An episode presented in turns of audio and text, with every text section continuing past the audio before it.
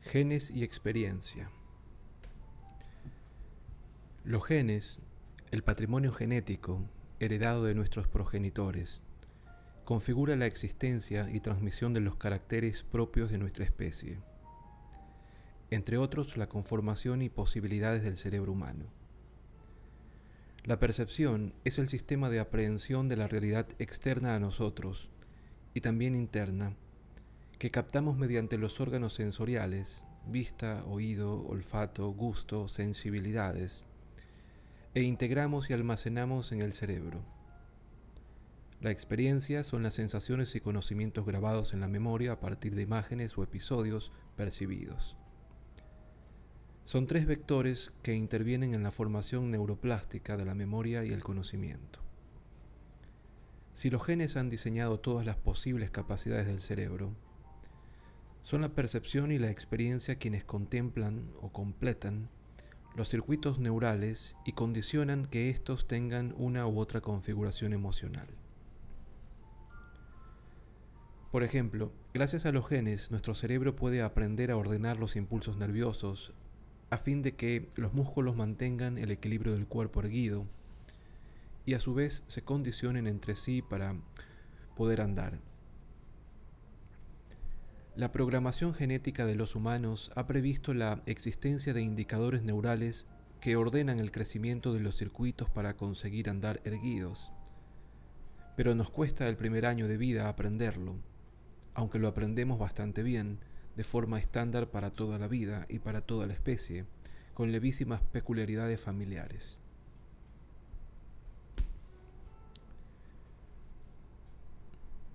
En cambio, el aprendizaje emocional, que también se produce en los primeros años de vida, deja marcas más directamente relacionadas con la especificidad del recuerdo, con el medio familiar, la manera en que nos han tratado y con nuestra percepción del entorno desde las experiencias más, más precoces. Todos los humanos andamos más o menos igual, pero no todos sentimos de la misma manera. Tenemos la misma capacidad emocional, pero desarrollamos tendencias emocionales diversas, siempre en función del aprendizaje. En términos de marketing diríamos que hemos recibido un trato personalizado, para bien o para mal. De acuerdo con Wilson, los genes de la conducta probablemente influyen en la forma e intensidad de las respuestas emocionales, en los umbrales de la excitación en la facilidad para aprender la dominación de ciertos estímulos con relación a otros y en el patrón de sensibilidad respecto a los factores ambientales que señalan la evolución cultural en una determinada dirección. Las diversas estructuras límbicas, el hipotálamo y el neocórtex, especialmente el prefrontal, y las áreas de asociación se configuran de forma personalizada para cada individuo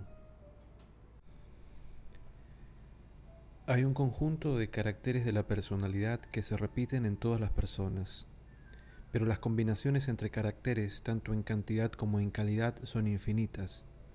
No hay dos personalidades idénticas, aunque haya similitudes dentro de las familias.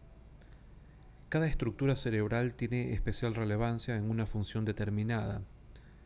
Cuando la estructura en cuestión se lesiona, se produce una grave alteración de la función, pero el cerebro funciona como un conjunto indisociable. Todo influye en todo. Una indigestión puede precipitar un cambio emocional que a su vez altera el comportamiento. Nos desinteresa algo que antes creíamos importante y puede modificar una amistad, suspender un examen o perder un empleo. Y a la recíproca, un impacto emocional puede alterarnos la digestión, producirnos un cólico o un descenso brusco de la presión arterial seguido de un desmayo. La estructura nerviosa se desarrolla hasta su madurez funcional a partir de ciertas instrucciones contenidas en el DNA, de acuerdo con el patrimonio genético de cada individuo. Pero además la percepción y el aprendizaje moldean los contenidos de este desarrollo. Todos los humanos somos iguales, sin diferencias étnicas ni culturales. Todos reímos, saludamos, nos enfadamos, estamos contentos, preocupados, con dolor, deseo o cólera. Todos de la misma forma, por motivos parecidos y con la misma expresión corporal, sea cual sea el territorio o la cultura. Pero hay matices que nos diferencian y que surgen de la memoria almacenada desde la infancia.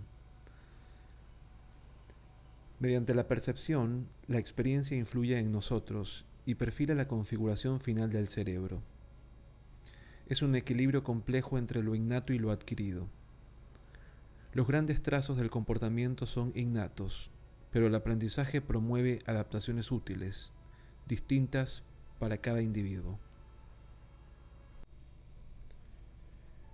Desde Darwin, este ha sido un tema polémico. ¿Qué es más determinante, lo innato o lo adquirido? El programa genético marca y dirige la capacidad de desarrollo del sistema nervioso. Por ejemplo, fruto de las adaptaciones filogenéticas, los humanos somos capaces de ver de forma tridimensional, con perspectiva, de manera que un bebé es capaz de distinguir una figura sobre el fondo del marco visual pero con la percepción y la experiencia aprendemos a correlacionar las capacidades innatas con otras informaciones y conocimientos, consiguiendo así ser más sabios y más hábiles. En animales más simples que los humanos, lo innato es más dominante. A medida que el sistema nervioso se hace más vasto y complejo, las aportaciones adquiridas por la experiencia se hacen progresivamente más determinantes. Un polluelo y un patito conocen perfectamente la forma de, andar, de caminar y de moverse. Aunque hayan sido empollados por una madre distinta, el polluelo por un pato y el patito por una gallina. El polluelo huirá del agua y el patito nadará y buceará con habilidad. No tuvieron necesidad de aprenderlo, es pues una capacidad innata fruto de un programa neuroquímico establecido por los genes. Un ejemplo distinto, a los zoológicos a menudo llega alguna joven mona que de pequeña fue adoptada por humanos y que al hacerse mayor es decomisada o regalada al zoo. La mona no ha convivido con sus congéneres y no tiene la experiencia de la maternidad. Cuando tras un embarazo da a luz a un monito, lo rechaza no quiere amamantarlo, le molesta y no sabe qué hacer con él, cómo colocarlo o protegerlo. Mientras las otras monas tienen una gran eficacia maternal cuidando y protegiendo a sus crías. La diferencia estriba en que a la joven mona nadie la ha enseñado, mientras las que llevan tiempo en el zoo y a las que viven en libertad han observado y ayudado a otras, a otras madres a cuidar a sus crías. El sentido maternal es innato, pero precisa experiencia para desarrollarlo. Todos los animales aprenden de forma selectiva, alcanzando su mayor habilidad en las contingencias que son más importantes para su supervivencia. En los humanos la situación es aún más compleja. Tardamos un año en andar con alguna seguridad y tres o cuatro para hablar con cierta fluidez. Tenemos la capacidad innata de andar erguidos y de hablar, pero debemos aprenderlo en los primeros años de la vida, ya que si no es así, y se nos abandona o no tenemos contacto con otros humanos, no conseguiremos andar de forma correcta ni aprenderemos a hablar. Un aprendizaje tardío no sustituye al que debiera haber tenido lugar en la infancia. Cuando se aprende a andar y hablar en la adolescencia, no se consigue un dominio completo de estas funciones. Son hechos que se descubrieron tras el estudio de niños abandonados en el bosque o incluso en algunos hospicios. Cuanto más complejo es el animal, cuanto mayor desarrollo tiene su sistema nervioso, más relevancia tendrá lo aprendido frente a lo innato. Hammer utiliza una expresión muy gráfica. Los genes no son la partitura de la conducta, pero son los instrumentos musicales. Si nuestros genes son para un concierto de violín, no podremos interpretar una sonata de piano. La capacidad para la moralidad es innata, pero es con el aprendizaje como el humano adquiere el conocimiento de las formas y las normas de conducta que la regulan.